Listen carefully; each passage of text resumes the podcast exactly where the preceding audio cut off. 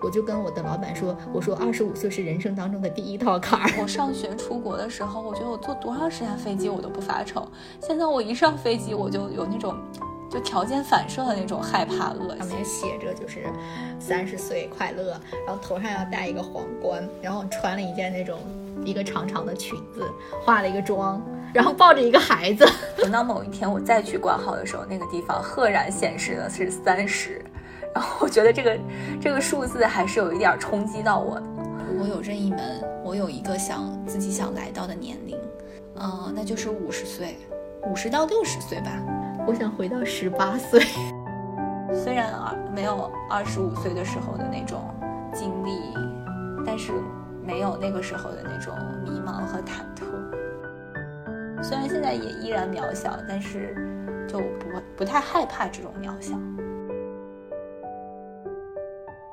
Hello，听众朋友们，欢迎收听我们的播客节目 B B by Ben Mom，我是主播大金，我是主播戴安。嗯，那今天我们想跟大家聊一聊关于。呃，年龄焦虑的这个话题，我觉得这个话题，尤其是对于女性而言，可能更有感触吧。然后我们想聊这个话题的一个起点，其实有几个方面嘛。其中一个方面是因为最近那个吴磊和周雨彤主演的那个电视剧。呃，爱情而已非常火，然后它是一个关于姐弟恋的故事，然后那个故事里面其中有一句台词，我觉得还是非常打动我的，就是吴磊饰演的那个男主角，他跟那个比他年长十岁的他的这个女友说：“我现在喜欢的你身上几乎所有的一切的这种品质，都是我们两个用这种年龄差换来的。”我觉得这个是一个比较，至少在我的观影经历里面是一个比较少有的叙事吧，就是他把。呃，年龄作为了一种对于女性的褒奖，然后呈现出来。看完那个之后，就就让我觉得，哎，其实长大或者是变老这个事情也没有那么可怕。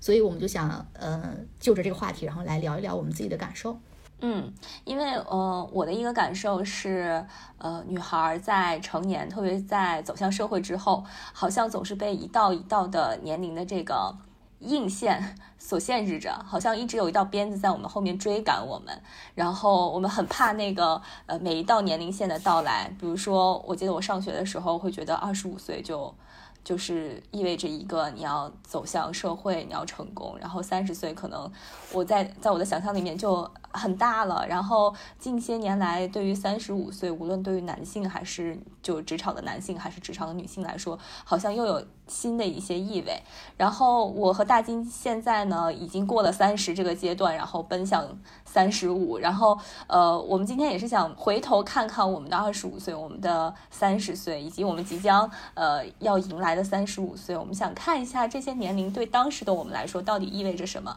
站在我们今天再回头看，就感觉这个年龄和时间又赋予了我们些什么？对我们摘取了几个比较。对我们来说比较重要的年龄吧，二十五岁、二十七岁、三十岁、三十五岁，我们按照这个年龄的这个变化来依次聊一聊当时那个年龄段的我们经历了什么，然后，呃，有什么样子的感触？我们现在回头看，又是一种什么样子的感觉？那我们先从我们的二十五岁聊起吧，把时钟拨回二十五岁。你还记得你的二十五岁吗？我我其实有一个事儿一直印象很深，就是关于你的，因为我记得我们二十五岁的时候，好像。应该是二十五岁那年，我记得我们聊过一次，然后你当时跟我说了一句话，因为当时在我看来，我觉得你的二十五岁还还应该也蛮快乐的，然后结果你当时跟我说了一句话，你说就是一个人夜深人静的时候，老在出租屋里面流泪，是吗？我不知道你有没有印象，但我们没有具体的聊那个事件，就是为什么。为什么不开心或者怎么样？哦，我就大我对我就对这个这个事情印象很深刻。呃，因为二十五岁的那个当下，我应该正在备考国考。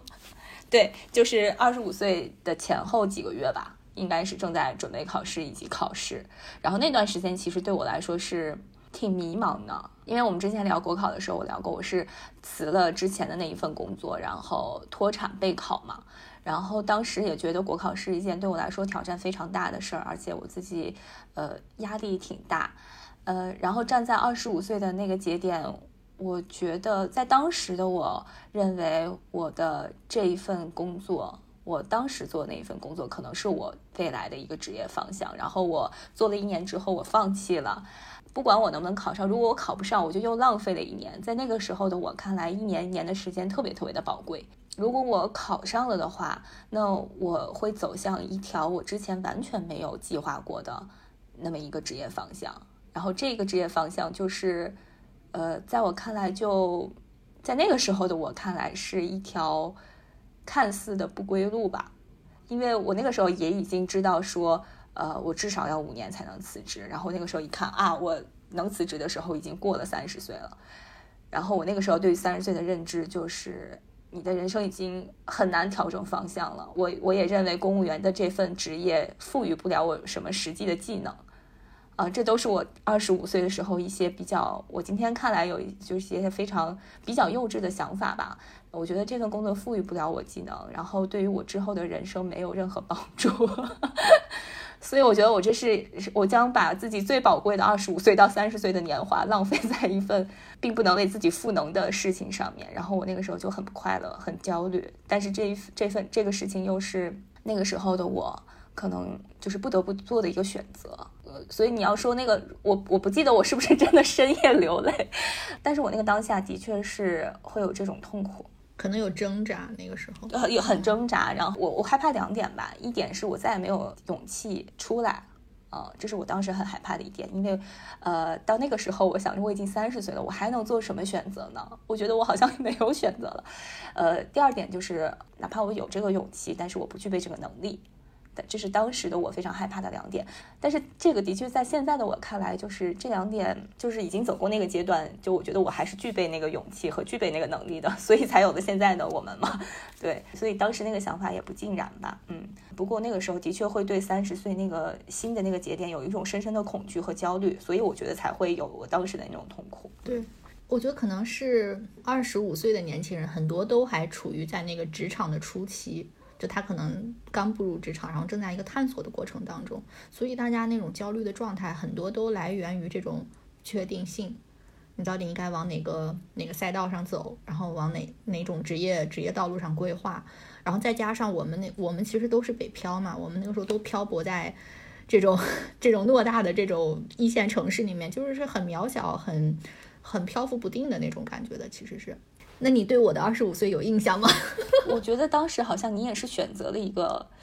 好像是一个不得，就是自己不是很愿意，但是又就是在家人的这种呃力劝下，然后选择了一个当时的一个方向。但是我记得你当时就很清楚，是你拿到呃你需要的东西之后，你会马上马上走的那种，就是好像你当时还是想的挺清楚的。我不知道我的印象准不准确。对，那个时候其实更提前了，那是我的二十三岁，二十三，对，二十三四岁吧。对，刚毕业，然后回国准备开始找工作的时候，我当时找了一份，就是也算是那种体制内的工作，就是也能帮我解决一些，就是身份上的问题。然后，但是，嗯，其实那份工作我做的很开心，非常开心。我觉得，就当时的那个工作伙伴，包括我当时的领导，他们都很喜欢我，然后也给了我很多机会。我在那边其实没有做太久嘛，就是大概做了有。一年多的时间吧，然后但是当时我们是在一个报社嘛，就那种体制内的报社，但是我们那个报社所有的人都认识我，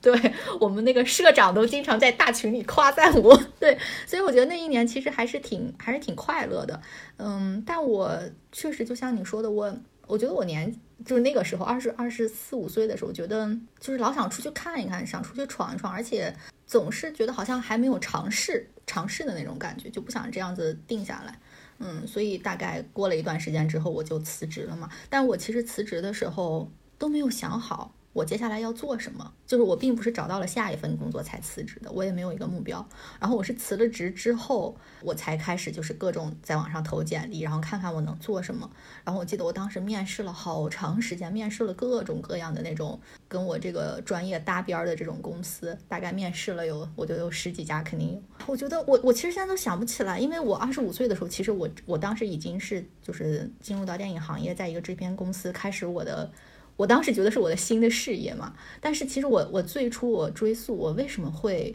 进入到电影行业的时候，我都有点想不起来是为什么。就我其实也并不认识里面的任何人，然后周围其实也没有什么朋友做，我应该就是在网上各种搜索搜索信息的时候发现，哎，这个岗位我可以投啊，我觉得我可以试着做一做，然后就是这种机缘巧合下进入的这个行业。对，好像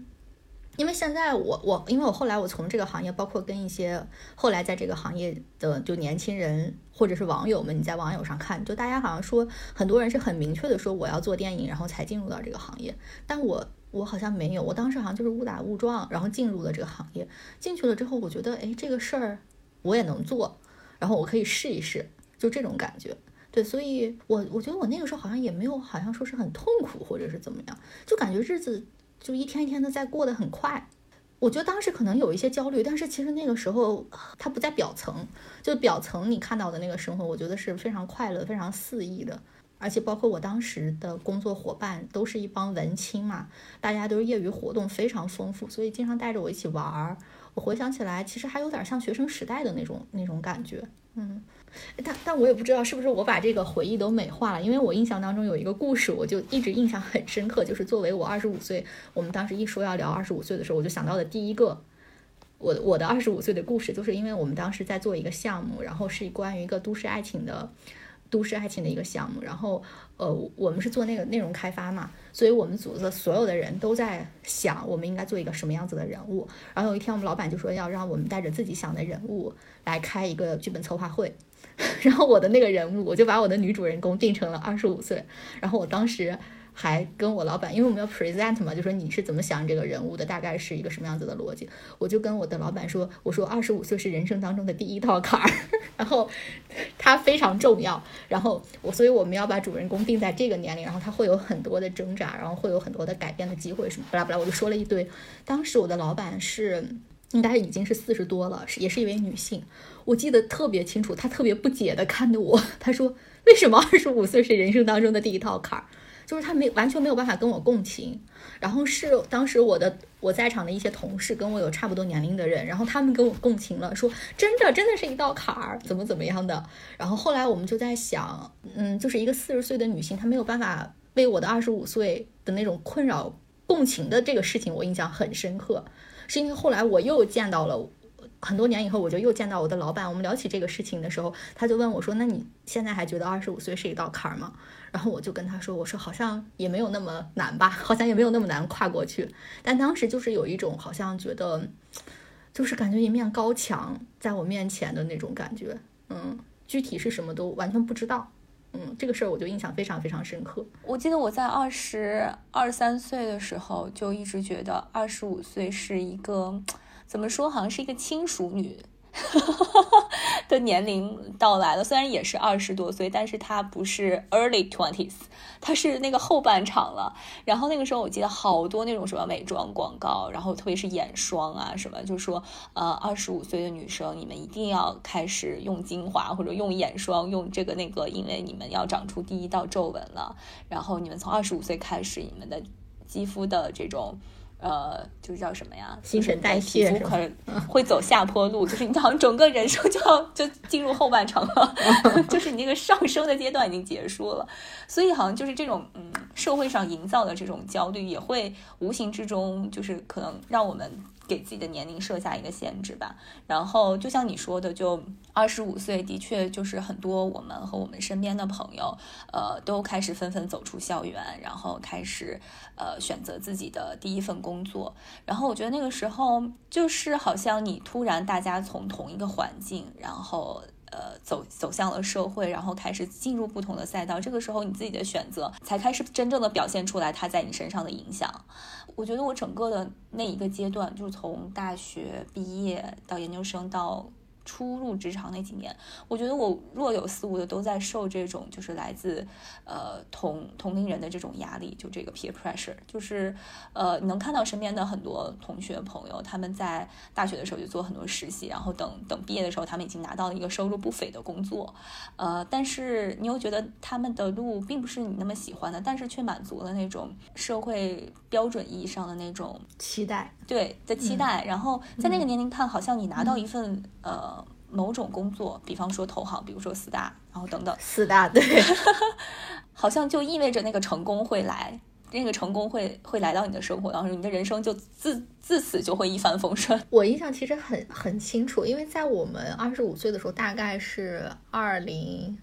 几几年，二零一一几年吧，一五年。对，然后当时我们有一些同学。就是比如说进入到金融行业或者是一些投，就是什么上就是四大之类的，他们的月薪大概都是一万五起跳吧，我觉得。但像我们这种就是人文社科类的 这种这种行业，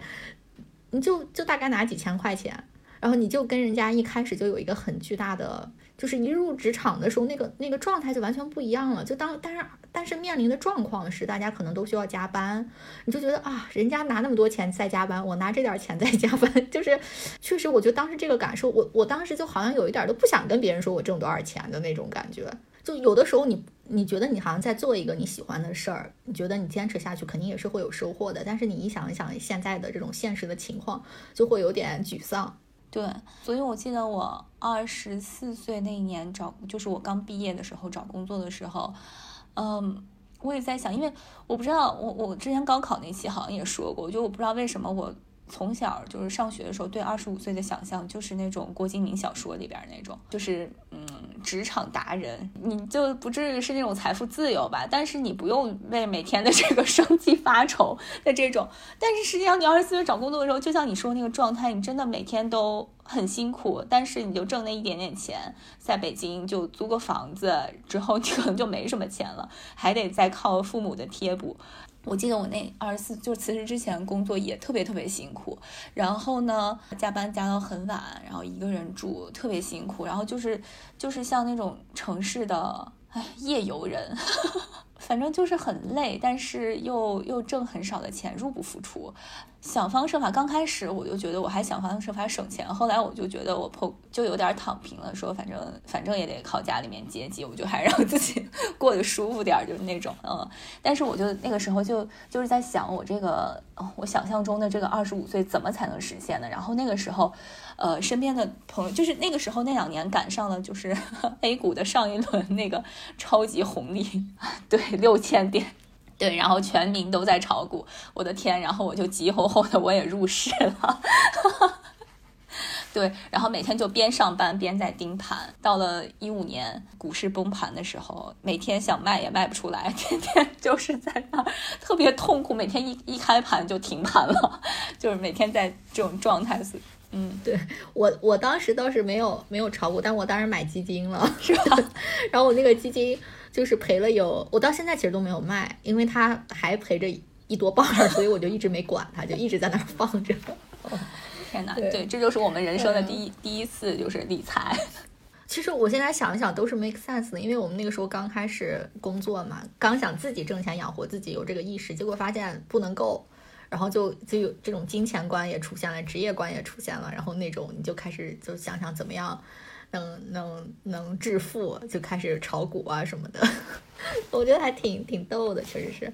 但是我觉得就是虽然那个时候有一些不成熟的地方，但是我回想那个时候的状态，我觉得还是呃蛮好的，非常生机勃勃，然后。呃，我我记得我那个时候很少，在我尽情工作的那一段时间，我很少有那种很情绪很低落的时候，嗯，每天好像都充满能量，然后即便加班回去，那个时候还真的是身体好，我现在不得不感慨，那个时候真的是身体好，就是你加班回去，加班到十一二点回去，呃，洗洗个澡，然后睡，第二天就是能量满满。然后就是感觉每每天精力都是很充沛的，呃，然后我印象很深的是，就是我当时的男朋友，现在的老公，当时那一年他还在美国读书嘛，然后，嗯，他那年五月份毕业的时候，我是呃请了年假是要去参跟他一起毕业旅行，呃，要去美国玩一圈儿。就是我在休假的前一天晚上，我还在加班，我当时在一个项目上面，然后那个项目好像呃。就是当时我们那个客户好像马上要呃路演，所以有很多材料要准备，呃，然后那个项目当时我不知道为什么我们那个可怜的公司只让我一个人 去做，然后有一个老板，当然老板不会不会亲自干那些活，所以我那天晚上一个人在办公室待到十二点多，然后把所有的材料都呃整理好，然后给。给那个临时接替我的呃那个同事发了一个超长的邮件，然后解释这整个这个项目是怎么回事儿。弄到十二点多，然后因为我那几天都在连续加班，所以我根本没有时间准备行李。所以我十二点多呃下班回到家之后，我又花了两个小时整理行李，然后第二天早上七点钟。就起来奔赴机场了，然后坐十几个小时的飞机去美国。然后到了美国之后也是，哇塞，就一天就倒过来时差了，整个人就是，我觉得那个时候你的状态切换是很快的，然后你体力恢复也是很快的。但每件事情都可以把自己全部的能量投入进去，而且很尽兴。然后你说玩的时候就是那种很尽兴的玩，然后工作的时候也是那种全情的工作，好像也不用，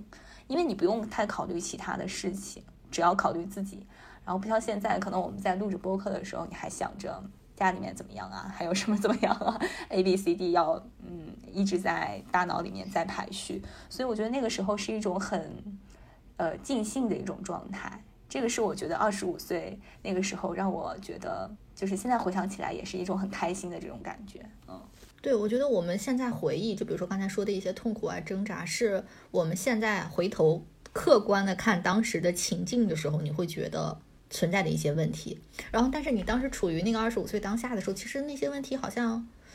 我不知道是看不到还是没有那么重要。就就我印象也很深，我觉得二十五岁那个时候加班，有的时候你还挺还挺想加完班你会觉得自豪，对，自豪满满，就是感觉自己是那种都市丽人，然后的那种感觉。因为我我印象很深，记得就是就是当时我们高考那一期的那个嘉宾就是查理，他有一次不是来北京嘛，嗯，然后咱们我们我们不是都是好朋友嘛，然后就。当时你们就是说我们聚一下，然后你们就先去跟查理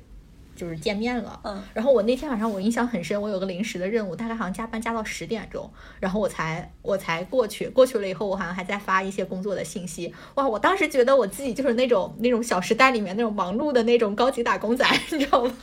就那种感觉，就那个时候有一种，我我现在想想都不知道是啥，那是什么呢？就是还是年轻，然后你带来的那种，你对工作和对未来有。有热情，就感觉啊，对，有真的是有热情。那个时候就感觉啊，我加我加班了，感觉是那种自己在创造价值，然后自己很很努力，嗯，这种感觉。嗯，是你刚才说到《小时代》，我觉得咱们可能真的是深受郭敬明荼毒。我我我也能想到，就是那个时候经常，比如说呃，跟朋友在吃着饭，说哎，我要回一个邮件，然后就拿出来手机，噔噔噔噔噔噔噔，觉得自己特别职业，感觉自己特专业。那这基本上就是我们的二十五岁，就感觉回想起来还还是挺，就是喜忧参半吧。就是当时可能觉得挺快乐，但是其实我们当时面临的一些问题，其实就已经已经开始显现了，可能那个时候都没有意识到。我们可以接着往下聊一聊我们的二十七岁。对我，我其实想听一下你的二十七岁，因为我我其实对我二十五岁到三十岁。中间我对对我来说就比较含糊了，就是没有那个明确的有一哪一点就让我觉得哇塞，这个这个点让我觉得好焦虑，所以所以你写的这个二十七岁魔咒，我想好好听一下。对，因为我我们当时过那个提纲的时候，你好像也跟我聊过这个话题，我我后来就反在反思，我说这个二十七岁是不是只有文青才会面临这个东西？就我印象很深，是我们大概二十七岁。的那几年吧，当时《七月与安生》那部电影就是大火嘛，然后里面就是那个谁来着，就马思纯演的那个角色，那个七月，他是在二十四七岁就去世了。然后在在那之前，其实就有一个伏笔，是他们当时有一个朋友说，他就要在二十七岁那年死，说因为那一年之后他就要跟世界和解了，他就不再是这个少年了。所以我不知道是我我当时处在那个文青比较多的那个环境里面，还是我们在那个。影视圈那个行业里面，反正就是每天在看这些参考片。就我当时觉得二十七岁真的好难啊，感觉他说的好对啊，就二十七岁，就是那个你说的二十岁的后半程的那个感觉就更迫切了。就他他马上就是要三十岁，就二十五岁的时候你还觉得好像觉得哎我还很年轻，就虽然你就好像不是二十二三岁，但二十七岁那个感觉就是更。那那个感受是更更明显的，三十岁真的马上要来了。对，然后再加上当时影视作品里面《七月与安生》里面也在这么这么宣布，呃，就在这么宣传。而且其实这个这个二十七岁魔咒，我我已经是不止一次的在这种文艺青年的这种口里面听说了，所以我我不知道为什么对。然后我记得。很清楚，我当时还发了一条微博，我给你找，我给你念一下。我觉得我二十七岁迈不过那个坎儿。你看啊，我当时写的是，我说第一次听二十七岁是终点这种说法，还是从就是某某我的朋友那里。然后在我们我跟那个朋友还不熟的时候，他就告诉我说，算命师傅跟他说，他二十七岁的时候有大劫，所以他一直都觉得自己只能活到二十七岁。然后再听到这个说法，就是在七月与安生。可是我就在想，为什么是二十七岁呢？当我真的今年进入了二十七岁，我也觉得好绝望啊，但是我还想多活几年呢。然后我当时分享了一首许巍的《方向》，对，就是我其实已经就感觉现在看有点矫情，然后。嗯，其实我有点记不得，就是为什么就当时就觉得那么痛苦，就跟我现在可能也想不起来，我二十五岁的时候为什么觉得那是一道坎儿。嗯，有点有点记不清了。但是当时我觉得那个痛苦应该还是挺真实的。啊，我二十七岁的时候，可能距离我在就是影视行业里面已经有一段时间了，就最初的那个新鲜感其实有一点点退却。然后我当时从事的那个工作就是比较动荡的那种行业吧，就是忙的时候特别特别忙。然后闲闲的时候也挺闲的，而且也大量的加班。完了以后，周围又都是文艺青年，所以我印象当中那个时候我就是疯狂的在熬夜，就经常熬到两三点钟。然后我二十七岁的时候应该非常胖，大概就是比我平时的那个体重要胖了十斤。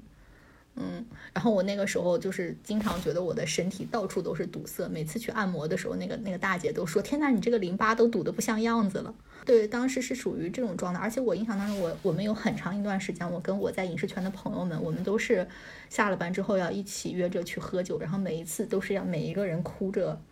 开始泪流满面 讲自己的伤心事，然后我们才能结束这个局。嗯，所以有很长一段时间是那种那种那种状态。后来我就觉得我不能再这样了。然后我印象当中最深的一个一个事情，就是我决定我要离开北京。就是我有一天晚上又结束了一个这样子的局，然后我的朋友们都喝醉了，那天就只有我清醒的。然后我就打了一辆车，车上坐了三个醉醺醺的人，然后我分别把他们送到了他们住的地方。然后我送我最后一个朋友的时候，他在他们家小区门口吐了一地。哎呀，我当时就扶着我那个醉酒的朋友，然后在马路边，当时应该夜里好几点了。然后我当时。内心有一个声音就说：“我不想过这种生活，我来北京不是为了 这样子的。”后来我也跟他们说过，然后包括我，我前两年又回北京的时候，我们又一起吃饭，他们每一次都说：“大金那个时候天天送我们 回家，就是喝醉了，就是就大金醒着。”反正，但是我现在回，我当时应该是挺难受的，就是反正那个状态，所以我后来就觉得我我没有办法跳脱这个环境，我觉得我只有离开北京才能结束这种生活，所以后来我就离开北京了，嗯。然后，但是现在回想的时候，我我其实有的时候觉得很珍贵，包括我那个时候交到的朋友，他们都是那种非常真性情的人，嗯，他们就是永远都对你敞开怀抱，嗯。但是我我有还有一个感受是，我前两年回北京，我我们又聚在一起的时候，我发现他们还是过着这样的生活，你知道吗？对我们就是只不过是我们以前就可能吃一些比较。那种小脏馆子，现在吃一些相对好一点的，然后他们自己开始租房子住，我们可能有时候在他们朋友家里面涮涮火锅，但那个状态很像，就是还是每一次大家都要喝醉酒，然后就是要要要痛苦。我就觉得，我不知道，我我上一次跟他们过这种生活的时候，我其实内心还有点害怕，嗯，我就觉得啊，我又我又回到这个状态了，这可能就是我的二十七岁吧。我觉得可能这种是文青专属吧。我觉得跟我们那个行业有很大的关系，就就因为你首先做这个行业的人就很多是文青，就他两，然后再加上这个行业本身，你的职业发展会有很多很多困境嘛，然后所以就多重因素叠加在了一起。嗯，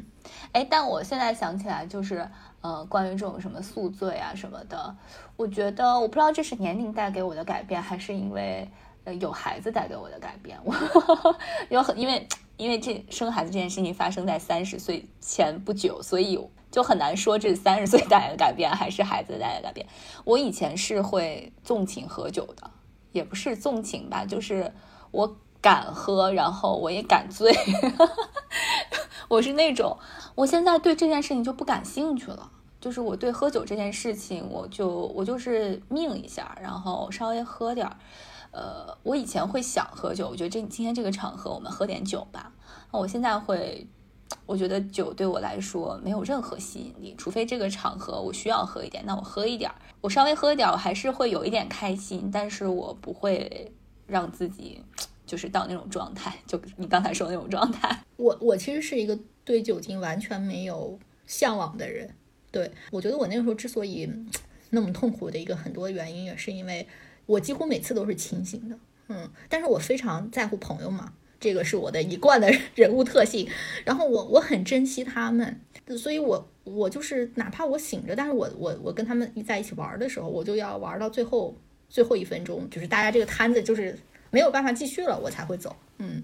我也跟他们说过，我也跟我当时那些朋友说过，我说我们有时候要不要不喝酒，然后或者干点其他什么事情？他们反正感觉兴兴趣都不是很大。对，但是我现在回想，我们一起经历了挺多那种挺疯狂的事情，都是因为他们喝醉了才会去做这些事情。对。嗯，要是醒着，可能就就没有那个勇气。对我印象特别深，我我当时离开北京的时候，最后一次跟我这帮朋友们，我们一起约出来吃饭，就是我我说我要离开北京了。然后那天就大家又喝多了，喝多了以后，当时有一个男孩，他正在追某一个女生吧。然后后来我们那天就因为他大家都喝醉了嘛，他们，然后就说我们要帮他去追那个女生。然后当时我们在应该是在东五环还是东六环，那个那个女孩住在二环。我们就是当时是有的人打上车哟，然后有的人骑上摩托，然后我们开到杀到了二环，然后在一个 KTV 里面就把那女孩叫出来啊，就说是要让她她表白还是怎么，反正就那个状态特别年轻，像那种毕业季的那种感觉，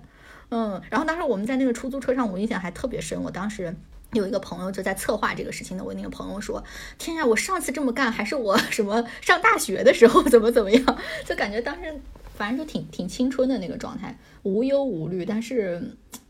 我觉得那个快乐都很短暂，当下是快乐的。但我们分开了以后，我就经常会觉得，我说这么不是个事儿啊。我觉得我我不想这样，对。所以后来我就真的是下了很大的决心，然后我就我就离开北京了。但我后来离开北京之后，我觉得我也干了挺多事儿的，就当时也没想好要干嘛。其实离开北京之后，然后尝试了，就那个时候也开始写公众号啊，也也拍 vlog 啊什么的。但这些事儿都尝试过，反正都放弃了。然后这个也是我我们后面如果能聊到，就是年龄到底给我们一些什么什么经验，或者是真的让我懂得了什么的时候，我反观我自己，我觉得我真的是一个太容易放弃的人了，所以导致我现在就是一事无成。对，就那个时候其实就能看出来，就是其实那个时候拍 vlog 啊，写公众号那个时候有点来不及了，就已经很多。但是那个时候拍 vlog 其实还是属于比较。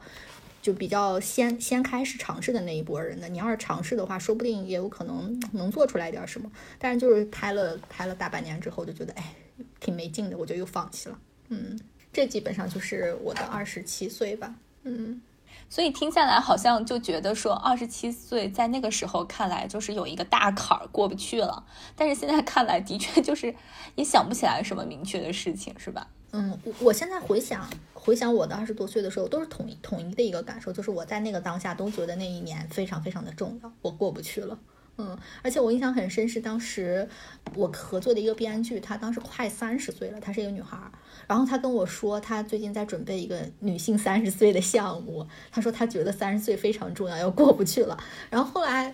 我回想这个事儿的时候，我就在想，那个时候其实可能就不同的女性在不同的那个年龄，他们都觉得那一年非常非常的重要。就感觉是不是过了二十五岁以后，就每每一岁对女孩子来说都非常非常的，就是感觉是一个点。对，就是二十五岁到三十岁这这几年，对我来说，我的确现在想起来也是那个时候，我每一年过生日都会觉得啊，我不想过生日了。我觉得这个生日就是我又逼近三十岁了，然后感觉那个马上就要敲到了那个红色的那个警钟。然后，呃，但是与此同时，我那几年会觉得自己每一年都过得差不多，没有什么进步。我不知道自己想追求的那种所谓的进步是什么，或者自己想取得一个什么。因为我觉得那段时间我的生活非常的平稳嘛，就是我在二十七岁之前的几天我已经结婚了，就是现在我觉得在大城市来看也是比较早的，嗯，结婚。然后我的工作也非常稳定，一年就是。呃，有非常明确的几个时间点，我们要做什么什么事情，然后就日复一日的早上八点上班，晚上五六点下班。如果不加班的话，就是它太稳定了，所以我就觉得每一年都差不多。但是每一年过生日的那个点，我都觉得天哪，又这么一年过去了，然后自己的人生就是还是这样。我当时的确会想说，也许到三十岁的时候，我真的。就这么一直过下去了，我就一直守着这份就很稳定的工作，然后很稳定的生活，就这么下去了。我当时真的有这么想，呃，但是与此同时，就是因为我在的那个工作的环境，呃，身边就是因为他那个环境很稳定嘛，身边有很多那种在一个单位工作二三十年的这种老前辈，然后他们就看着我们就说：“哎，你们真的小同志太年轻了，就是 真好呀。”就是他们看，因为我们就进入单位也就两三年、三四年，在他们看来真的是一个起步阶段。我觉得在那种单位，就我们之后可以再聊，就是你真的是要拉长你的这个时间的维度，嗯，来来看。但是我们横向对比，我们很多的朋友他们在呃，比如说呃，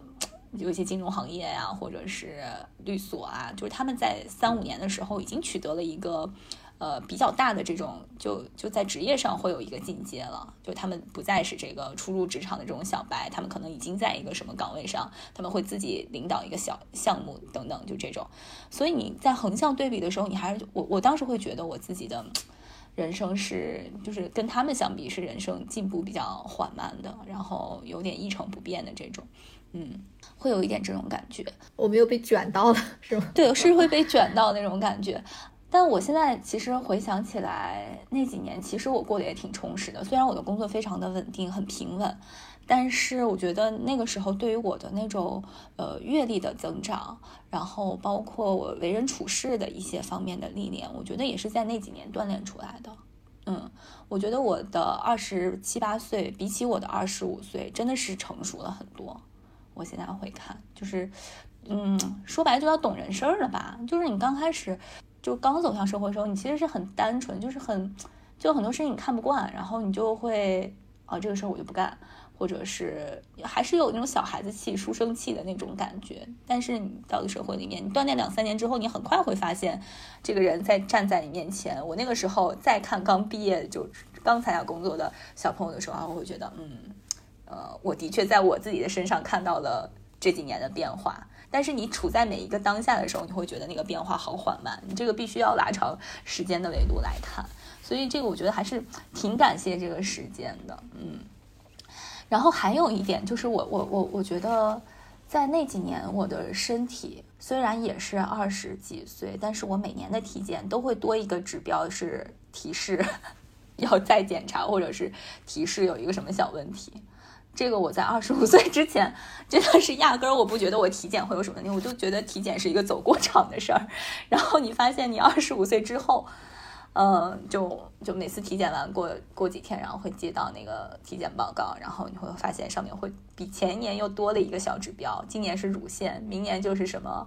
肝儿 什么等等等等，然后你会越来越觉得哇塞，这个身体真的是不受人为意志的控制的。我印象也特别深，就当时我们那个时候也是单位组织的体检，是在慈铭还是哪里？我印象当中那个体检中心，我我感觉还蛮靠谱的。结果他就给我查出来说我是什么极度亚健康，就是非常非常严重的那一种。然后那个医生是一个老头，你知道吧？他我感觉他应该是很，当然在我的眼里，我觉得他很祥和。就是他跟我说，嗯，你你你要不做一个什么什么样的额外的检查吧？然后就是能看看你到底是什么什么情况。然后那个检查大概要三百多块钱。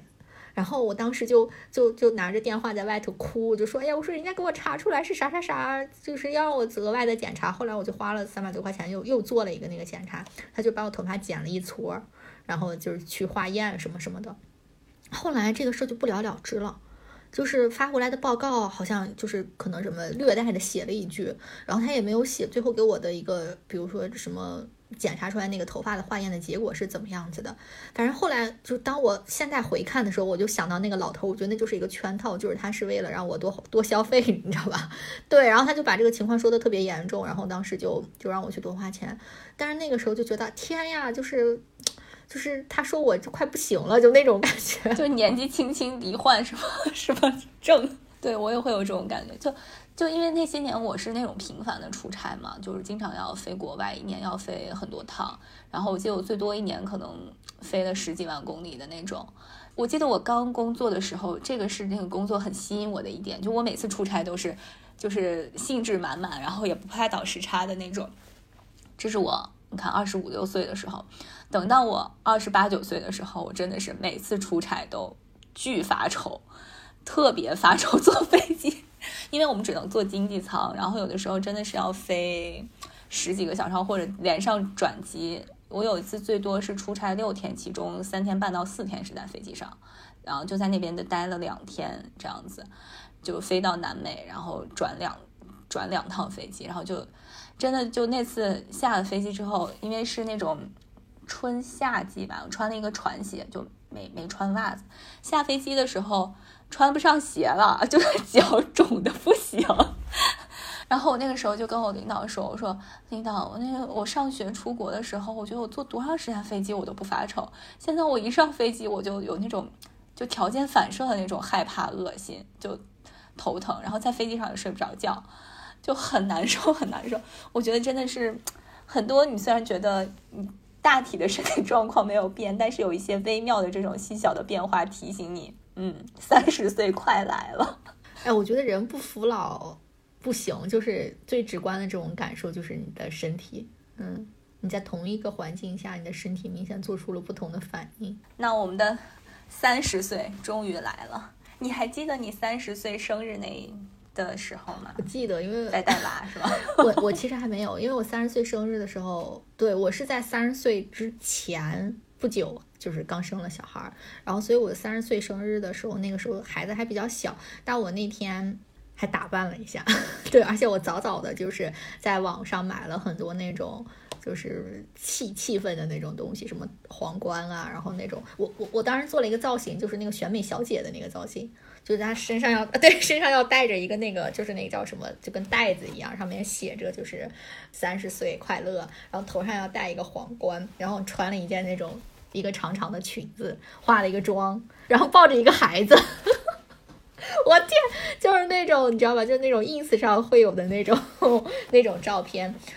我我我我印象当中，当时那个生日还过得挺挺充实的，还是怎么样？因为因为其实我觉得在我三十岁之前有很长一段时间，我觉得我的人生都处于一种特别特别迷茫，然后有一种停滞了的感觉。嗯，因为那时候来到美国嘛，然后我也。不知道接下来的方向要做什么，就感觉经常觉得很很迷茫。然后后来紧接着就疫情了嘛，疫情了以后就是整个世界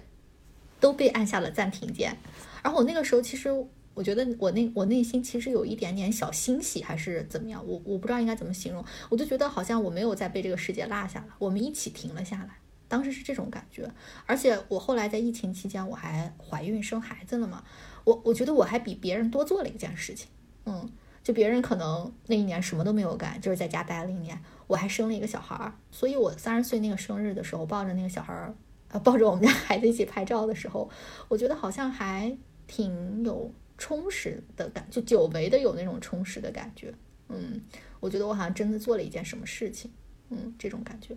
其实我也是在三十岁之前的两个两三个月生了孩子。其实咱俩都节奏一直都差不多，对，然后。但是我感觉我在三十岁真正来临的之前的那一刻，好像慢慢在心理上面，我自己认为我在心理上面已经接受了我即将三十岁这件事儿了。但是有一个细节我印象特别深，我觉得真的三十岁来的那一刻，它还是有一点冲击到我，是因为我那段时间不是乳腺炎嘛，所以我就是频繁的要去医院，然后每次都要挂号，挂号单上它会显示你的年龄。我在刚开始。去看病的时候，那个上面一直显示的是二十九岁。等到某一天我再去挂号的时候，那个地方赫然显示的是三十。然后我觉得这个这个数字还是有一点冲击到我的。但是我觉得那也就是一瞬间吧。我自己的，我刚才问你三十岁生日怎么过的，其实我自己的三十岁生日，甚至都没有留下来一张照片。那一天好像，呃，我记得是。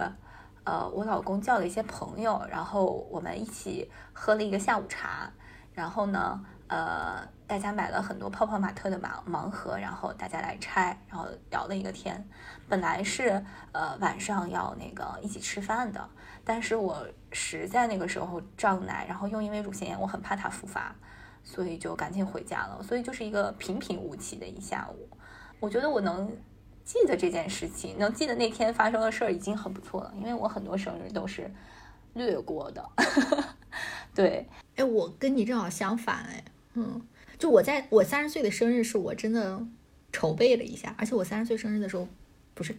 是我生日的时候不是赶上圣诞节吗？那是我们家当时第一年买圣诞树，就我我专门买了一棵圣诞树，然后就是。点亮了它的灯，然后我还烧了篝火。我们那天晚上，就我那天晚上特意，我觉得好像有一点隆重的那个感觉。我觉得啊，我要迎来我的一个新的阶段了。反倒是在那之前，其实我的大一些生日都没有这么有仪式感吧。嗯，我当时没，我当时三十岁好像没有说觉得，反正好像因为给自己做了太久的心理建设了，反正就那天我感觉是终于来了，嗯，这种感觉。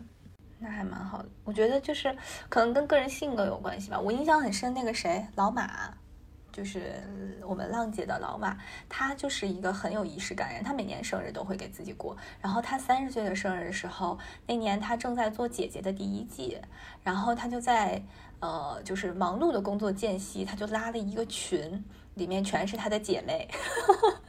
然后呃，你知道他干什么事儿呢？就是他。呃，他说：“你们送我一首歌吧。”然后他就他找了一首他自己非常喜欢的歌，然后那首歌应该是，呃，只有一个 demo 还是怎么样？应该是他们在姐姐现场要用的一首歌，我们都没听过。他说：“你们都就给我们一人发了一个一个一个一个音频，说你们去听，然后给我们分了一下词，说谁唱哪句谁唱哪句，然后把录音发给他。然后他因为正好在节目那边嘛，就有朋友可以剪辑的。”然后最后他就剪了一个歌送给他自己，哇，他好棒啊！我好喜欢这样子的人，这就是文青啊，这就是文青，这就是文青，真的是，嗯，对他他超文艺，然后他当时还那个，他对我唱的那两句的评价说，因为我那个时候已经快生了嘛，就还有已经到孕晚期了，然后他说孕妈还真是中气不足啊，你听你这两句唱的都喘成啥了。哎，我觉得有这样子的朋友太太幸福了，我特别喜欢跟这样子的人相处，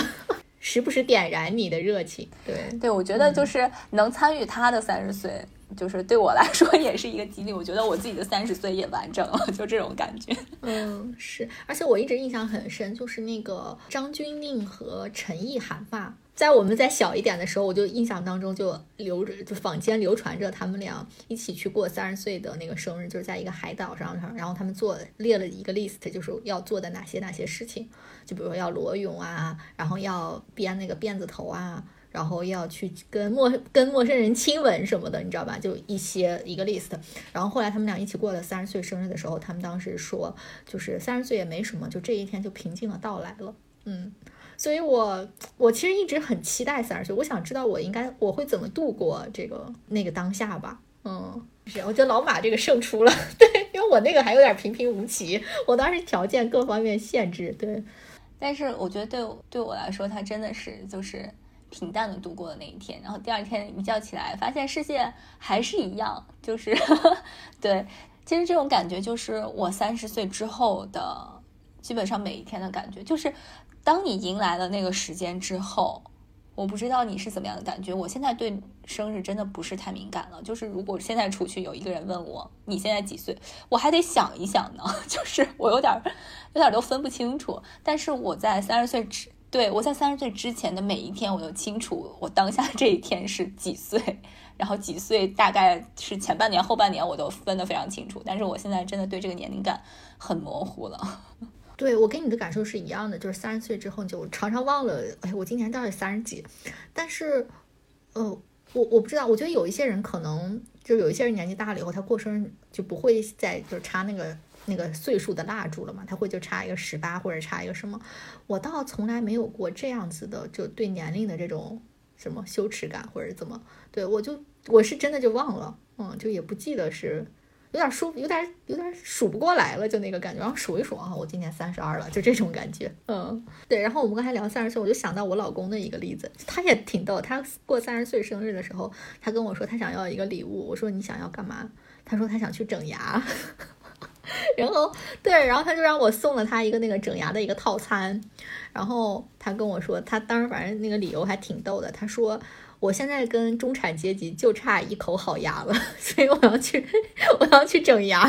他说中产阶级都必须去整牙，所以他就真的三十岁开始去整牙了，然后戴了两年、两三年那个牙套，嗯，一直到现在拥有了一口洁白的、洁白整齐的大牙。对，那就正式步入步入真正的中产了。对，反正我觉得挺逗的，当时。这么回想的时候，我感觉我们聊的都还挺快乐的。我们的二十五岁到三十岁，然后到了三十岁，我觉得我身体上出现了一些，就是我觉得我现在出现了一些更明显的变化。你长白头发吗？我有，但是其实我没有太关注这个这个事情。天哪，我觉得白头发这件事儿真的是我三十岁之后让你很介意是吗？不是很介意，就是它它它真的肉眼可见的长出来了，而且它就长在基本上可能长在一些最显眼的位置，就我刘海这一块儿，就是它总会冒出来。嗯，当然不是很多，但是它就是开始长白头发了。这件事儿真的是三十岁以前从未发生过的。然后我觉得我在三十岁之后，对，还有一个在这种生活上很明显的就是我跟以前的变化，就是穿衣服。我现在穿衣服可厚了。我以前，我以前在北京最严寒的冬天，我都从来不穿羽绒服，我都是只穿一件那个。呢子风衣，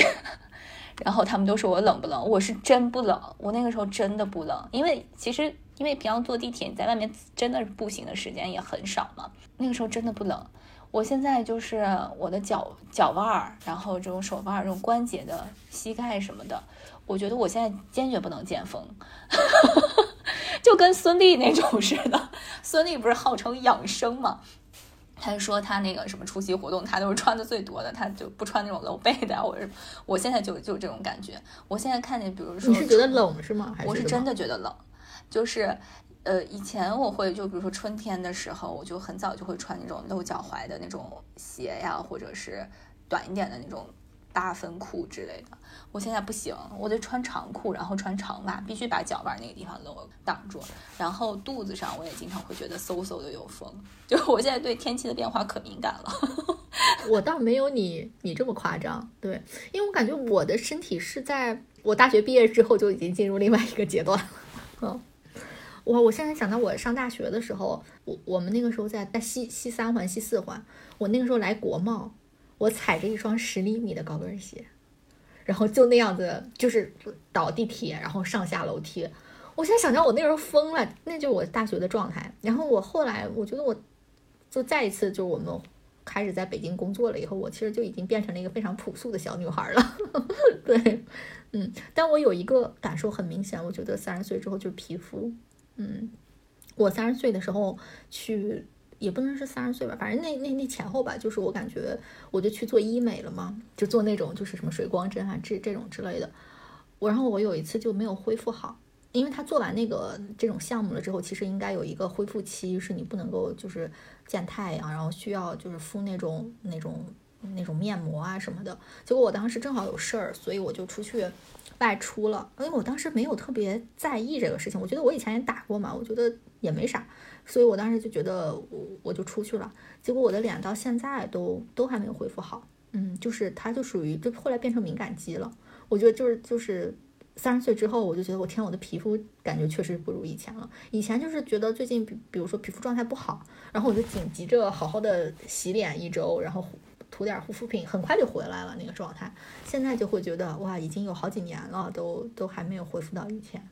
我也会感觉，就是你现在明显我们的那个代谢会下降嘛。然后我以前就以前，比如说爆一颗痘，你可能一两天就好了，现在你可能需要一周才能就 慢慢的消下去。然后那个痘印儿也需要更长的时间恢复，就是你整个这个呃细胞更新的速率的确是在下降，是这样。哎，这个是没有办法的事情。但是我在三十岁之后，我觉得我对，就我之前也聊过，我现在对身体 就格外的看重，所以我现在健身是非常非常的规律的。你现在是什么频率？大概？我现在是 weekday，就是周一到，因为周末我可能没太有时间，而且我那个教练也不在，所以我周一到周五基本上我要保持四次，每次一个小时的器械，然后我还会自己加一点有氧。哦，哇，那你。做的好好啊，我我是 零，可能是，嗯，因为，嗯，我现在，尤其是我这段时间，嗯，比较规律之后，的确能够感觉到它带给我的变化。呃，这件事儿，我觉得我对健身的这种态度也经历了，经历过一些改变。我觉得我在二十多岁的时候，二十五岁前后，我觉得这就是一个时髦，因为我我就我们一直都挺瘦的嘛，所以我当时。嗯，我从审美上，我觉得我就别太重就好，所以我不会觉得，呃，健身它会额外带给我什么，我就觉得它是出出汗，然后保持身材的一种方式。所以我那个时候办了卡，真的是就办完就放那儿了那种。然后等到我嗯将近三十岁那段时间，就是我也是相对比较规律的健身，但是我那个时候也，我感觉是一种时髦的生活方式，可以这么理解，就是呃，或者是我的一个社交的一个场景，对我会跟同事一起去锻炼一下，但我那个时候不追求任何的效果，呃，我也嗯，我不是像那种有的女孩，哎，我今天。就我看我的马甲线，我特别开心啊！我不是那种，就我觉得我练了就行啊，我就今天出出汗，我挺开心的，我是这种感觉。但我现在我觉得，我希望从健身上感受到它带给我身体的变化，带给我整个精神状态的变化。然后包括我有时候，你看我之前锻炼，我会就是强度稍微大点，我就累的不行，很难受。但是我现在呃非常规律，但是我每天也。不是很累，而且能感觉到它体态的变化，然后我也不会到处疼了。之前就是脖脖子一会儿就疼，腰也疼什么的。但是我觉得我现在，我我我会把健身当成保持自己健康的一个一种手段，对。然后我觉得这个事儿，就在我有生之年，可能我都会 把它保持下去。我之前其实不理解，因为我。呃，我婆婆他们就是健身健的特别狠嘛，然后而且他们吧，就是有点那种，就有点跟自己就是叫什么呀，就非得挑战自己对的极限的那种。我特别不理解他们，尤其是前几年，我这两年稍微能有点理解。他是什么举铁吗？举铁，举铁，举铁，而且举特重量特别大。然后我真的当时很不能理解，然后我现在稍微有点能理解，但我觉得他们还是举得有点重。就是我现在在我自己的健身房也能感受到，就是往往那些稍微年长一些的四五十岁的大哥大姐们，就是他们对自己的要求其实是更高的。我觉得也许是因为他们感觉到了年龄对自己就是身体机能的下降，对于自己来说带来的困扰，以及健身能够调整他们的这种，呃。也不叫逆生长吧，但是能够延缓这种呃年龄带来的影响，所以他们对自己的要求是特别狠的。就我健身房有一个大哥，真的是天天练，雷打不动的，就是呃他每天会把健身这件事情排在他的日程表上，其他事情就躲开这个时间。再来安排，就雷打不动的这样。然后他五十多岁了，的确现在我觉得状态也是肉眼可见的在变好。我觉得你一说这个，我对我就想到我我以前看过一本书叫《最好的告别》，他那个书就是讲人怎么来面对衰老这件事情。然后他提到一个最核心的观点，就说是衰老其实就是意味着你的身体的各项机能开始失能了嘛，所以你要接受你自己失能的这个现实。就比如说，你原来可以自己吃饭，你现在可能就没有牙了，你就没有办法自己咀嚼了啊。然后你你如果摔什么摔摔断腿了，你可能上厕所这种你也需要别人的帮助。所以他就是在讲这个。然后我当时觉得对我还挺触动的，因为他讲了很多很很日常的场景啊。你没有想过说，哎，这些东西你有一天是会不能做这些事情的。对，所以我觉得老年人他可能。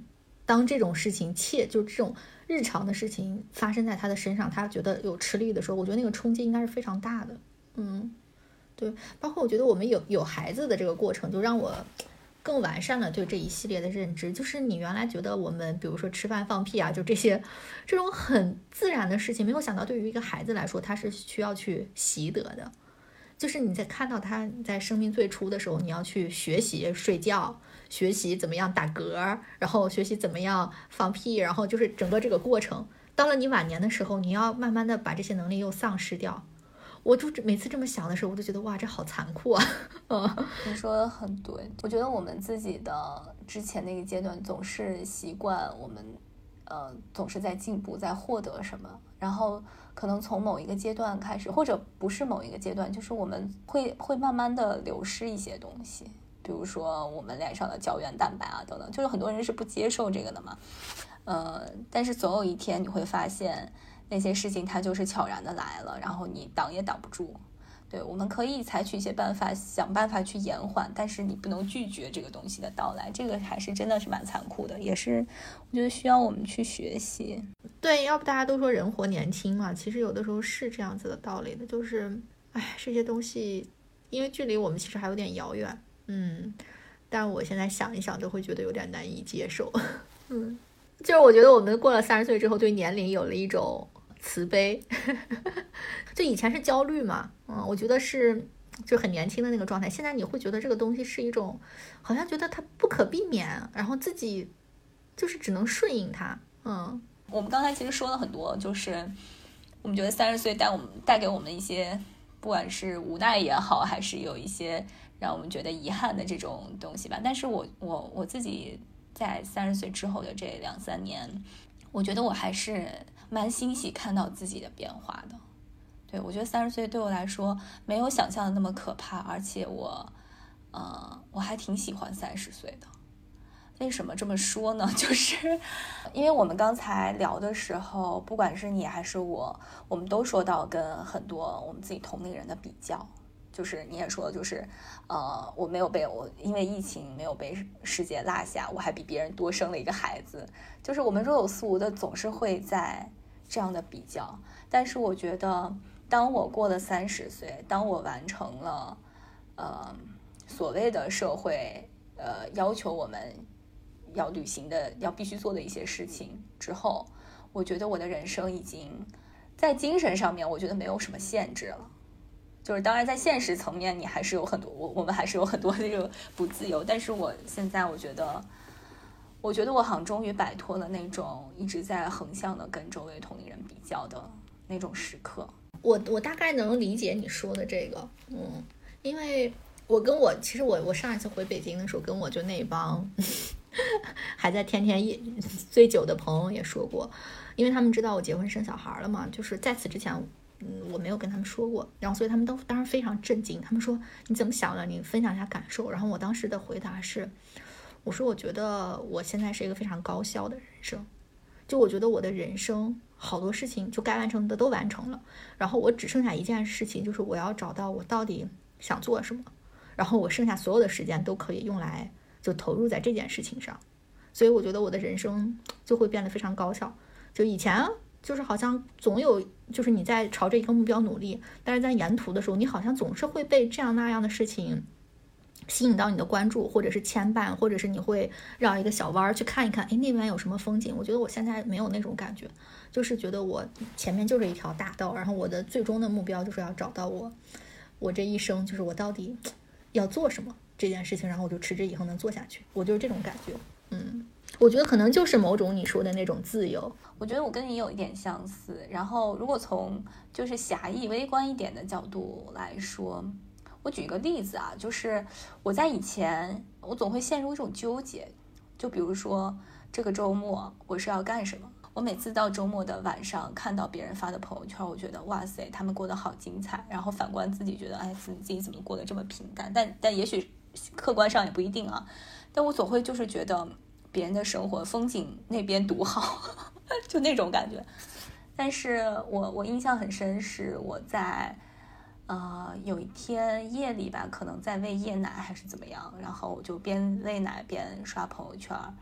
我发现我当时的心态完全变了，就是我在抱着一种我毫不嫉妒也毫不带有任何 judgment 在看在欣赏别人的朋友圈。我觉得每个人的生活都好精彩，而我当下的生活也很好。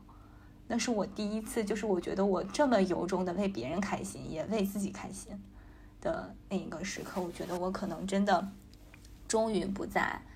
呃和别人比较，然后可能我在想为什么会产生这种变化，可能是因为就是我们从上学然后到毕业，然后可能呃大家从同一个赛道，然后开始进入不同的赛道，就是你你难免会望着别人那边的风景，但是到现在，我觉得我们和身边的同龄人，大家基本上都进入了一个相对。呃，稳定的一个生活的状态，然后我觉得就是大家没有什么可比性了，在这个时候，然后每个人都在自己不同的坐标系里面，然后所以这个时候，呃，我觉得我终于可以，就是真的就是忠于自己，就不太被那些外界的其他的因素所干扰，嗯，所以我现在我觉得我不羡慕任何人的生活。然后我就只想把自己的生活过好，然后按照自己喜欢的方式把它过好，然后也不必参照任何人，也没有人会，没有父母或者有一个其他的人来说，哎，你看看谁是怎么怎么怎么样的，我的生活中再也没有别人家的小孩了，就是这种感觉。我好羡慕你啊！你说的这个，我觉得我还没有到你这个境界，我不知道我什么时候才能迎来这种这种状态。但是我觉得我们迟早都会迎来这样一个是一个状态，因为我现在就觉得，就是人和人太不同了。这个社会上有各种各样的人，各种各样的角色，各种各样的职业，各种各样的生活方式。你迟早有一天要和自己和解。可能是因为我最近吧，我最近因为我我我又做了一个新的决定嘛，就是 对，呃，我最近一个月可能有点打了鸡血，但是我自己现在我现在目前的这个状态，我觉得我目前在心理上和精神上的就这种能量和自由，我觉得我起码有十年没有了。我觉得我上一次有这种能量是我在大四的时候申请申请国外研究生的那段时间。那段时间也是目标很明确，然后自己锚定了之后，我也我觉得我不需要跟任何人比较，然后我自己得到我自己的那个目标，然后我会为了这个目标把自己的生活安排的非常充实，但是呃也很累，但是你每天觉得很开心，然后那个精神状态是很饱满的。然后我觉得我在三十岁之后，我又找到了那个状态，而且我觉得我。我到三十岁之后，不会像二十五岁的时候觉得三十岁之后没有可能性了，反而，我我我现在真的像，就我之前那些前辈所说的那样，我觉得，就是还是很年轻。因为现在我昨天还看呢，北京女性的平均寿命已经到九十二岁了，然后等我们到 到那个时候，我觉得有可能那个平均寿命还会再延长呢。这样一看，我们人生才过了三分之一。三分之一里还有十八年是，是在这种这种就自己做不了主的时候，所以就是我觉得未来的人生还有很长，所以我还很期待以后呢。我为你开心啊！我听你说了以后，我真的觉得，真的我觉得很好这个状态。我有的时候觉得我也不敢，好像太深度的剖析我自己。其实我觉得我到现在都处于一种就没有找到一个平衡的一个一个状态吧。但是这个的。历史成因可能是很多的，可能我因为我一直都在做一些，我不知道是到底有没有遵从我内心的选择，嗯，所以导致我一直觉得我的人生有可能有另外一种可能。虽然我现在在这在这个当下，就是也找到了一个一个道路吧，但这个道路也是充满了不确定性，以及我不知道我到底喜不喜欢，或者是我到底能坚持多久，嗯，所以你内心总是有很多。问号，而且我觉得我最大的一个问题是，我觉得我有点太幸运了。首先，我觉得，比如说做影视行业，可能是我自己的一个选择哈。然后，但是我曾经放弃它了嘛。然后我放弃它之后，我就会觉得我可能再也没有机会从事这个行业了。就那个那个道路那个事情，我觉得已经结束了。嗯，但是其实在这个过程当中，我其实并没有停下观察这个行业的一些脚步吧。所以后来，当我又有一个机会。就是那么轻易的摆在了我的面前。他说：“你回来吧，你可以继续从事这个行业的时候，就就是我觉得这个事情发生的怎么就这么幸运，就落到了我头上啊。然后我就把握住了那个机会，但是很快我就又放弃了。我觉得我的人生就是一直处于这种，就是因为太幸运，然后我有好多机会，所以我我就放弃的特别容易的这样的一个循环里面。”嗯，但是你要知道，人的幸运值迟早是会花光的。对我现在就有一种，我的人生已经把我所有的幸运应该花光了的感觉。我觉得我应该要靠着我自己，而不仅仅是一点小聪明或者是一一点点命运的眷赏。我应该踏踏实实走一条道路。嗯，然后所以每次这么想的时候，我就会就是心里头还是有很多不确定。嗯，然后这也是我觉得我我。哪怕到了这个年纪，我觉得也没有办法做到像你那么那么舒适，或者是那么坦然的一个一个原因吧。反正总之到了，哪怕三十岁已经过去两年了吧，其实我们对于年龄、对于自己的理解，或者对于当下的这个生活，其实单可能已经有一个比较明确的一个一个想法或者一个平衡了吧。我觉得我可能还在摸索当中吧。嗯，但我觉得倒是也也不着急吧，因为毕竟距离我们的三十五岁还有一段时间嘛。我们可以 聊一聊这个三十五岁这个，嗯，有点说法了这个年龄。对，为什么三十五岁又成了女性生活中的一道红线了呢？是呢，又是一道坎儿，是吧？我觉得对对很嗯对社会人来说吧，感觉都是一个。对我们提到好多，比如说程序员三十五岁这种职场危机，嗯，考公务员 三十五岁之后就不能考了，然后包括高龄产妇也是从三十五岁开始界定的嘛，仿佛社会就觉得三十五岁是一个身体真正开始走下坡路，你的身体经历。都都开始往下坡走，然后你不足以支撑你好多的这种社会角色的这么一个年龄节点吧？是，我觉得这种三十五岁高龄产妇倒也还可以理解，就是它是一个生理上的一个正常的变化。但是我觉得这种，呃，在职场上，就是对三十五岁的人，就是有一个。就是这种人为的界定，这个让我觉得是很残酷的。甚至我还听说，呃，有些就是大一点的，就是工作强度很大的这种公司，他可能他倒不是三十五岁，他是四十岁还是怎么就可以申请退休了。妈呀！哎呀，我的天！我觉得这太残酷。我觉得有一方面可能是因为大部分人到了这个年纪，他都处于一种上有老下有小的这么一个阶段。就哪怕你自己的精力是够的，就比如说你二十五岁的时候。你可能有百分之百的精力，只用来处理工作这一件事情，但是你到了三十五岁，可能是百分之八十的精力，但是你要处理 N 件事情了。这个时候你能摊到工作上的精力，那就是少之更少了。所以就是大家好像预设了一个一个中年人，这就是中年危机呗，就是这么来的。一个中年人就是什么都忙不过来，然后只能敷衍工作的这么一个一种一种状况。对，我觉得我。自己所体察到的一些有一也有一点很可悲的事情，就是在我在工作一段时间之后，我真的不由自主的会变得有点老油条，就这个真的是不由自主，就是可能一方面你对这个工作的新鲜感在下降，然后很多事情你熟悉了，然后很多工作里面的那些坑啊，呃，那些可以投机取巧的地方，就是慢慢会你会驾轻就熟，就我觉得我在。将近三十岁的时候，对加班已经不像我们最开始聊二十五岁的时候，就是对加班还有那种小期待和小，呃，就是还挺较劲的那种。我有时候在单位看到那种新入职的年轻人，呃，很很有干劲的在加班，我我我就会在想，哇塞，加班真的是只适合年轻人，就是 对我们来说，可能加班真的是一种负担。就我下班之后就迫不及待的要回家，然后。去处理家里的一摊事儿，因为我觉得到三十五岁之后，可能你在事业上，就是你要更进一步了嘛。呃，你你在事业上要投入的精力，如果你想取得成绩的话，其实是，呃，也也也更多的，因为你需要做更多的决策，然后也有更多的人要仰仗你的带领，然后可能要靠着你吃饭什么，所以你身上的压力是更大的。然后。同与此同时，你承受的这个家庭的角色也是更大的。你的孩子可能已经长大了，然后 他的各方面的支出也在与日俱增剧增。所以真的是到了三十五岁之后，不管是男性还是女性，可能都会呃经受更多的这个社会的压力吧。那你你对你的三十五岁感到害怕吗？这么说下来，倒是不害怕。呃，因为我觉得三十五岁和我的三十五岁和现在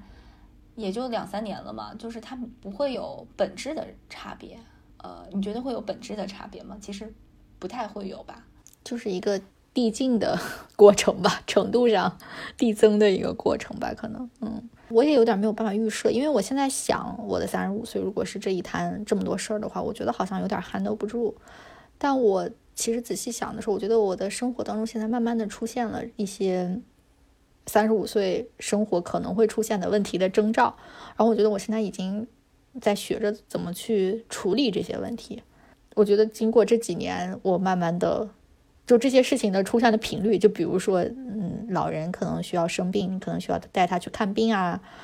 你要找什么医生啊，然后比如说带老人看病的时候，你就需要独自看孩子啊，就类似于这种状况。所以我觉得这种事情我在慢慢的适应，可能。当它的出现频率越来越高的时候，我也就越来越熟练了，就可能不会像现在这么。反正我今年其实感受还挺深的，一个是我们自己，另外一个就是周围的朋友也是。就我不是跟你说，我们有一个朋友，他妈妈突然去世了嘛，然后他就要赶紧从美国飞回中国，然后他老婆现在一个人在美国带着七八个月的孩子，哇，特别辛苦。我就觉得就感觉这种中年生活扑面而来，嗯，就感觉还没做好准备呢，嗯。但我觉得它也是，就是一个序幕吧，这是一个开场。嗯，我现在会觉得，就是人生是阶段性的嘛，就是当我们的父母更加年长，我们的孩子也也更加长大，就是他会，我觉得就除了我们刚才那个朋友，他确实那个比较突然、比较极端，但是我觉得对大多数情况而言，就是孩子总会长大。我记得我小时候。我爸妈也经常把我一个人放在家，然后他们去办自己的事情。那都是孩子最快乐的时光。对孩子也会很快乐。就是我觉得可能我们在这个当下会面临挺多呃各方面的掣肘吧。我觉得随着孩子将来上学，可能我们会缓一口气儿，但也会有一些我们现在所意想不到的一些新的危机。我现在想，就是之前以前看的那些中年电影，就中年危机的电影，包括泰囧啊什么的，其实我都有点想不起来他们最后的解法。我感觉就是出走了一趟，然后经历了一个事儿，也没有 感觉他们顿悟到什么，也没有什么实质性的改变，好像回来就可以继续生活了。就是你可能偶尔要允许自己崩溃的那一下，崩溃就崩溃了，崩溃完了再再继续回到你的这个日常当中来。因为中年人的生活。容不得逃逃离，没法，没人代替你。因为这么看的话，我就觉得我们的二十多岁是极其美好的。我这样子想的时候，我就会觉得说，人确实是应该在什么年龄段就做什么样的事儿。就是二十岁的时候，你就应该肆意的去享受你的青春，啊，哪怕做一点离谱的事情，或者是出格的事情，我觉得也也没关系，因为那个时候就是那样子的年纪。嗯，你到了三十五岁，你可能就。就想过那样的生活，你也没有办法条件过，嗯，但你你过过那样的生活，我觉得你也就不太遗憾了嘛。对你过过那样的生活，可能你就对这个东西就脱敏了。然后如果你没有过过的话，可能你就一直会会幻想。如果你，我记得我很多年轻时候对于美好生活的想象，就比如说我以前觉得我一定要就是背着包走世界啊。反正我就真的，你背着包走世界以后，发现哦，我不是那种人，我不是那种背包客，就是风餐露宿，然后特别辛苦。我我不是那种人。然后我现在对于生活方式的追求，就我现在会把我呃有限的这个这个这个经济财力用在让自己过得舒适一点，而不是就是 让自己过的那种呃就是那么那么辛苦。对我觉得我现在的社交的理念也变化了。就以前我可能会就是只要有朋友约我出去玩，没什么事儿我就就会去。现在会考虑一下，就是嗯会有取舍吧。你也可以说变得势利了，也不叫势利了，会变得，因为你你的时间是有限的，那你在有限的时间里怎么把它怎么 leverage 这个时间，也是一种无可奈何。但我觉得就是这样可能会过一个更有效率的生活吧。嗯，所以该纵情恣意的年轻时候，还是要放纵的过一过。对，我们在这儿聊聊年龄的时候，我就包括我们写这个提纲的时候，我就总会想起来，我们前段时间看那个《再见爱人》的时候，宋宁峰不是老会说，就是他年轻的时候什么玩摇滚啊，就特别不羁。他现在说换我年轻的时候会怎么怎么样，是我就怎么怎么样。包括后来我我们去看那个，就他们那个妻子的浪漫旅行吧，就是里面有郑郑钧。郑钧和那个刘云他们俩也是老吵架嘛。然后郑钧也是老老在采访里面说：“我以前是那么骄傲的一个人，我现在这都没脾气了，怎么怎么的时候，我就会想起来，忘记是好像是沈一菲老师说的吧？他们说他们在社会学做实验的时候，会看到年龄真的会给人的选择带来不同的变化，就是我们必须要承认这一点。就无论他是心态上的还是体力上的，就你年轻的时候能做的那个选择。”等你过十年，你就是没有办法再做出来了。就我觉得承认的这个也是一个，也是就一种自我解脱了。对我，我我就有的时候听到他们那种话的时候，比如说他们说我年轻的时候怎么怎么，就就这种话也会经常出现在我们的身上嘛。嗯，我就会想一想，我说嗯，就是我要承认这个年龄。已经带给我改变了。我现在这个年纪确实确实没有办法再做年轻时候那些事儿了。对我好像心理上就会好一些。我记得那年就是你记得那次我们去蹦迪吗？我的天呐，我第二天，首先那天晚上熬的我已经不行了，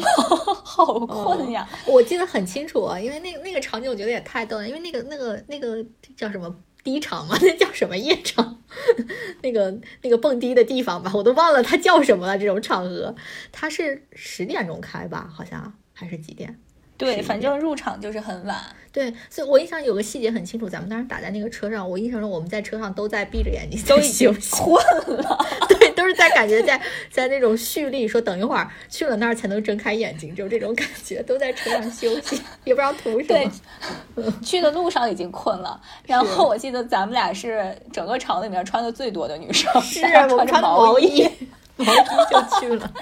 所有的姑娘都穿着那个小背心儿，是，所以这个真的是一个没有办法的事情。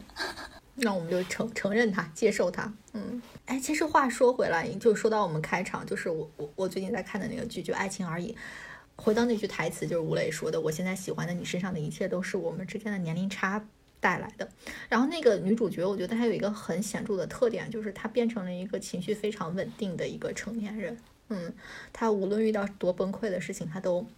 啊先忍了下来，然后他就给出一个解决方案。包括他们处理一些问题的时候，他能看到那个利弊，他能透过那个现象看到那个背后的背后的那个东西。我觉得这些东西，反正我至少在看剧的时候，我也觉得这个人人格是有魅力的。我觉得我们虽然年龄增长了，然后也失去了一些胶原蛋白和一些精力，但我们在其他的地方确实是，如果能得到。一些修炼的话，我觉得确实这个交换是值得的。我不，我现在不能说自己是一个有智慧的人，但是我觉得我我可以坦然的和更清楚的看待很多事情。我怎么说呢？就是自己已经，我觉得我现在的世界观和人生观已经比较稳固了。如果我在三十岁之前一直在摸索和和和形成的话，那我现在我觉得我可以有一套比较完整的。呃，自我的体系来面对这个世界，并且不排斥这套体系和其他人的冲突。我以前总会觉得自己这一套是对的，这样蛮好的，这个状态很好呀。听起来你 你在三十岁非常完美，八十分至少是。不知道，嗯，这两年网上也也特别流行说蔡依林在过四十岁的时候。呃，发了一段话嘛，还是说了一段话？他说四十岁太棒了，对我们也不知道，但是我我若有似无的会会有一点这种感觉，就是哎，现在这种感觉太棒了。虽然二没有二十五岁的时候的那种经历，但是没有那个时候的那种迷茫和忐忑，就觉得自己好渺小。虽然现在也依然渺小，但是就不不太害怕这种渺小。但是我们还是会，就是不叫衰老下去，继续成长下去，向更高的年龄攀登。你有想成为的这种年长的这种女性的 role model 吗？嗯，有。我怎么说呢？因为我觉得我对他们的理解可能都是一些片面的吧。嗯，我不知道我到底欣赏他们什么，但是他们确实是一些年长的女性。然后我是我觉得是我喜欢的那个样子。一个就是。刘嘉玲，我觉得 刘嘉玲简直活成了我各方面都理想的样子。就是她，首先我觉得她，嗯，体态上非常的非常的健康化吧。我觉得倒也不能说是年轻，而且我觉得她那个美是越来越美的。其实你去看她二十多岁的时候，她其实不是很出众的那种长相，我觉得，嗯，在那么一众美女里，但是她现在真的好美啊。对，而且她整个就是那种特别富贵，完了以后特别特别祥和，而且我觉得她就是她就是符合我的那种对于人生很成功的那种想象，嗯，就你感觉她也有真性情，然后但是她同时我觉得她是一个非常精明的人，她的生活也很有品质，嗯，你看她的家你就知道了，就是那种特别精致，然后也很有仪式感，而且我觉得她的性格也是我很，她不是那种那种社交达人吗？对我觉得我其实也有一点儿。就是这种倾向吧，但是我经常会觉得这样是不是不太好，或者是不太成熟，嗯，然后我就每次看到刘嘉玲，我觉得 就是人家那是一个榜样吧，反正她就是我很理想的一个状态，她的包括她的婚姻关系也是我非常理想的状态，嗯，包括刘嘉玲其实她也有很多那种素颜的照片在在网上嘛，就她运动的时候跑步的时候她都是不化妆的，嗯，我觉得就是整个她那种健康然后蓬勃，对于美的追求。Everything 我都很很欣赏，就一个是他，然后另外一个我觉得就是李静，李静我也是很喜欢，我觉得她是少有的让我觉得，哎，这女的太智慧了。我觉得她一直吧，她在我小时候，就在我小时候想做新闻的时候，就一直是我的一个一个职业标杆。嗯，我觉得他就是后来尝试尝试创业啊，包括各方面，我我都很喜欢。嗯，包括我觉得他现在也是，他不还直播带货吗？嗯，我就很喜欢这种，就是永远都站在 风口浪尖的那种人。呃，然后他们很从容，嗯，也不是说是还就是一定要挣多少钱什么的，他就是觉得这个时代有一个新的事物，他想去尝试，他想去了了解，嗯，就是充满了那种好奇，他也觉得他能做，就整个就特别有生命力吧，嗯，也很智慧，我就我就蛮喜欢的，嗯。然后我写提纲的时候不是还写了金斯伯格嘛？但是金斯伯格其实怎么说呢？我觉得他。因为我也不是特别了解他，我只看过他的那个自传和他的一个纪录片。但是他有一点是让我觉得很很羡慕的是，他是一直工作到了他生命的最后一刻嘛。这个是我喜欢的，就是我一直畅想的晚年就是有一个相对健康的身体，然后可以一直工作。这就是我一直畅想的晚年。对，其实这个问题是我写提纲的时候写下来的嘛，但是我想了。想了很长时间，可能是因为我了解的人太有限了，就是我对别人的了解都很少，那种特别特别深入，就很浅，就所以我想不到一个就是我嗯特别了解的一个女性。但我有很多就是挺多欣赏的女性吧，就是就是她们身上会有某一面或者某几面让我觉得呃特别好。就如果我能具备这样的品质，我觉得会很好。呃，其中有一个其实是我呃，就是生活中、工作中的一个前辈，嗯，他现在也离开了原先那个工作岗位，嗯，他是一个就是特别热情的一个大姐姐，她在自己的专业上面。非常非常的好，在这个领域工作了二十多年，然后她在自己所 cover 的那个区域有很多，就是国外的很多机构什么的，都是都只认她这个人，你明白那种意思吗？而且她对这份工作怎么说呢？我觉得她是真心的热爱那份事业，就她把它当成了一份事业来来经营。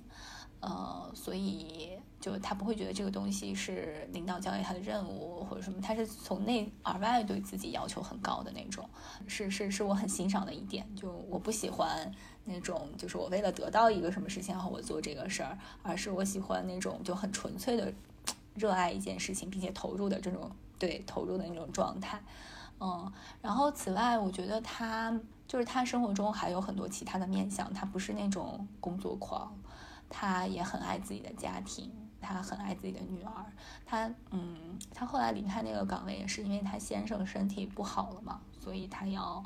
就相当于他为了他的先生就放弃了他很热爱的工作。嗯，我觉得这也是一个很难的决定。他当时内心也很痛苦，但是他，嗯，还是很毅然决然的做出了这个决定。我觉得这是他，嗯，很伟大的一点吧。嗯，就你刚才说他为了。他先生后来放弃工作那个，我觉得这种人，就是我经常想到晚年的，不能叫晚 晚年，可能有点太夸张了。就是年你当你年纪大了以后，我就经常会想到一个词叫“激激流勇退”，因为在我们习惯的叙事里面，你觉得可能是要激流勇进，是吧？就是你越是挫折，就逆水行舟，不进则退嘛。但我觉得激流隐隐隐退的那些人，也让我觉得很佩服。我是真心佩服那些人，我觉得那些人也有大智慧。对，我觉得人生是你肯定是要有抉择的。我觉得不是很多人能够能够下定那个决心，嗯，所以我还是蛮佩服他的。而且他是一个在生活中对所有人都特别好的一个人，就是。啊，我觉得我很难成为他那样的人。他是一个，就是他精力非常的旺盛。我觉得这一点就我是那个自愧不如。这就是我们上次跟老马聊他说的那个什么多巴胺是吧？嗯，对。哎呀，我真的好希望我成为一个 多巴胺旺盛的人，但是明显现在感觉自己也不是。那我们聊了这么多，我们尝试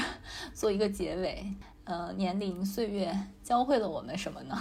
首先就是享受，享受你的年龄，享受你的那个所处的那个当下的吧。就是我们说那个二十多岁的时候，你就应该有二十多岁的样子，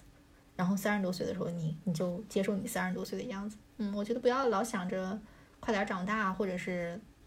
也应该没有人想着快点变老吧？对，或者你想，或者或者想着回到过去，我觉得都无济于事。嗯，就享受，就接受你现在这个年龄呈现的这个状态。我觉得可能会有一些呃年轻一点的朋友就会有点焦虑，这个成功就像我们当年一样，这个成功怎么还没有到来？对，成功和金钱、金钱、职业，尤其是在我们这种人文社科的这种专业身上，我觉得会比较显著。对，因为普遍那个待遇比较差，所以我觉得就这个东西，呃，很多时候我觉得不以人的意志为转移，就是很多时候你还要。看这个大大大的社会背景、大的时代，你要是赶上这三年疫情了，就是干啥都白搭。有的他们那些就还还破产了，对不对？嗯，所以我觉得，嗯，不要给自己太大的这种压力，或者太急于取得那个成功。我不知道这个社会是不是太宣扬成功了。我我自己真心觉得这个社会上没有那么多成功人士。对，我但我不知道为什么总流传着各种成功的 故事，就是让人觉得很很焦虑。但是。我经常跟我老公有的时候，我们晚上聊天的时候，就会觉得，就是觉得想一想，感觉也应该生活的挺好，但是为什么还是生活的这么拮据呢？就是想不到到底为什么。我们试着去幸福吧，我们不要试着去成功了。可能，但我觉得很多现在的年轻人其实也深谙此道啊，就是呃，我觉得他们呃把自己的生活经营的有滋有味儿，然后过得很有趣。然后我一直提醒我自己的一点就是。因为我现在不知不觉的看待很多事情，会以一个长辈的 视角，我不知道我是不是有了一些妈味儿。对，所以我一直在提醒自己，就是千万不要好为人师，因为就是我们所经历的，我们所处的，我们对很多事物的态度是不一样的。就是你没有办法用你自己的这个视角去告诉比你年轻的人说啊，你。呃，你现在应该怎么样？你不要怎么样？就像我们刚才说的，你不要焦虑成功，这个成功会到来，就是好像有一些说教的意味。我我可能我觉得以后这种这种措辞，我也要提醒自己 少一点。就我们一起感受这个生活带给我们的变化吧。呃，我在写提纲的时候在想，如果有任意门，我有一个想自己想来到的年龄，呃，那就是五十岁，五十到六十岁吧。呃，孩子大了，然后老人老老人还在，然后可能也不太需要，就没有老到那种我需要天天去照顾他们的时候。然后我自己的身体状态应该，呃，如果保持的不错，没有什么意外的话，应该也还可以。然后我觉得那个时候会是一个呃更加通达，然后呃可以更精神上可能会更自由的一个状态吧。这是我现在的想象。这个问题，我觉得还是充分体现了我们的不同的。嗯，我想回到十八岁，我都有点，你说完我都有点不好意思说出来我的答案了。当我今天就是在想这个题的时候，确实是这么想的。我觉得可能跟我当下的状态还是有关系。我一直觉得我的人生是就有点过得太尽兴了吧，所以以至于不是很尽力。嗯，我觉得我。在此之前吧，就应该是十八岁到二十三十二岁，一直到现在，我觉得我其实一路上都是有很多机会，很多帮助我的人的遇到了，嗯，但我觉得我都在在那个机会到来的时候，我都没有呈现一个最好的状态，嗯嗯，所以我有的时候会会经常觉得有点遗憾，这也是我我现在会经常告诉我自己的是，如果下一次再有这样子的事情发生，再给我一个这样子的机会的话，我一定要。真的就是做得更好，然后坚持更久。我经常是这样子跟我自己说。所以，嗯，如果真的有任意门的话，我就想回到十八岁的时候。可能那个时候我感觉是，因为在此之前都在上学嘛，其实也你对人生也没有什么观感。但是我觉得从十八岁开始，你就是一下开始想要去探索世界的时候，世界对你敞开了怀抱。嗯，我觉得我如果再来一次，我就应该紧紧的拥抱住它。对，然后以。就尽我所能的去做到更好。当然，这个这个遗憾，我觉得现在开始也不晚。所以我觉得，如果我们以后吧，等我们这个播客如果真的能做很长时间的话，我觉得几年以后我们可以再再录一个这样的主题的时候，我们可以看看今天说的话，嗯，有多少做到了。嗯嗯，我们可以三十五岁的时候，等三十五岁真的来的时候，我们再聊一次。对，希望我们 做好迎接三十五岁的准备，加油加油！还有两年多呢，嗯，那我们这期节目就这样，反正比较松散的吧，聊聊我们自己在二十五岁开始，一直到三十五岁，我们对年龄的一些畅想、一些回忆，然后分享给大家吧。如果你对年龄有什么感受，或者你处在哪个阶段，也可以在留言区跟我们分享哦。那我们就下期节目再见吧，好的，拜拜。拜拜。感谢大家收听，BBM 听友微信群现已成立，欢迎你在微信中添加好友 Carol 下划线 No Secret 申请入群，与我们进行更多即时互动。同时，你可以在微信公众号、微博、小红书搜索 BBM Bye Bye Mom 关注我们，还可以在苹果播客、小宇宙等泛用型客户端，以及喜马拉雅、网易云音乐等平台订阅我们的节目。如果你喜欢我们的节目，别忘了给我们好评或点赞，或是在微信公众号下方点击喜欢作者给我们打赏。我们也期待在评论区与你互动。下期节目我们不见不散。